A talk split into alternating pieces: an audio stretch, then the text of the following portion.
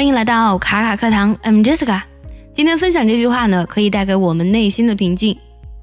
Peace does not mean to be in a place where there is no noise, trouble, or hard work. It means to be in the midst of those things and still be calm in your heart. Peace 平静。如果我们要说内心的平静，我们可以用 inner peace 来去表达。Peace does not mean to be in a place。呃，平静呢，它不意味着在一个地方。 Where there is no noise, trouble or hard work。这里呢，以 where 引导的从句来修饰 place。怎么样的一个地方呢？呃，这个地方呢，没有噪音，没有麻烦，没有艰苦的工作。整句话的意思就是，平静呢，并不意味着你身处一个没有噪音、麻烦或是艰苦工作的地方。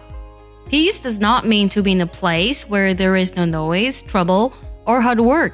那什么是平静呢 ？It means to be in the midst of those things. In the midst of those things，在这些事情中间，midst 这个单词指的是中部或是中间的意思。也就是说呢，呃，即使你身处于这些事情当中呢，and still be calm in your heart，但是你的内心呢还是非常的平静的。平静的意思就是呢，即使你在这些事情当中，你仍然可以保持内心的平静。 Peace means to be in the midst of those things and still be calm in your heart。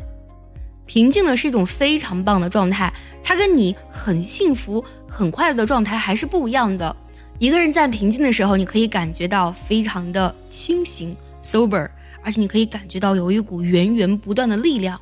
同时呢，你可以感受到一种发自内心的、不受外界干扰的喜悦和充实感，是一种非常妙不可言的感觉。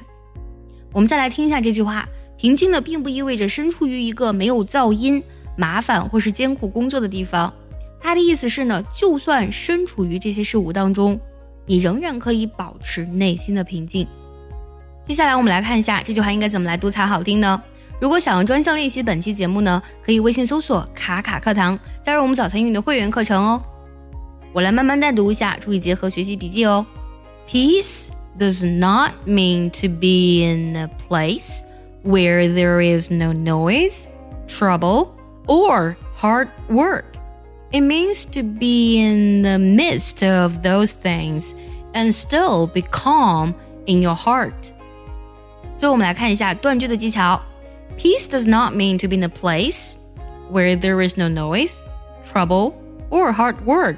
It means to be in the midst of those things and still be calm in your heart.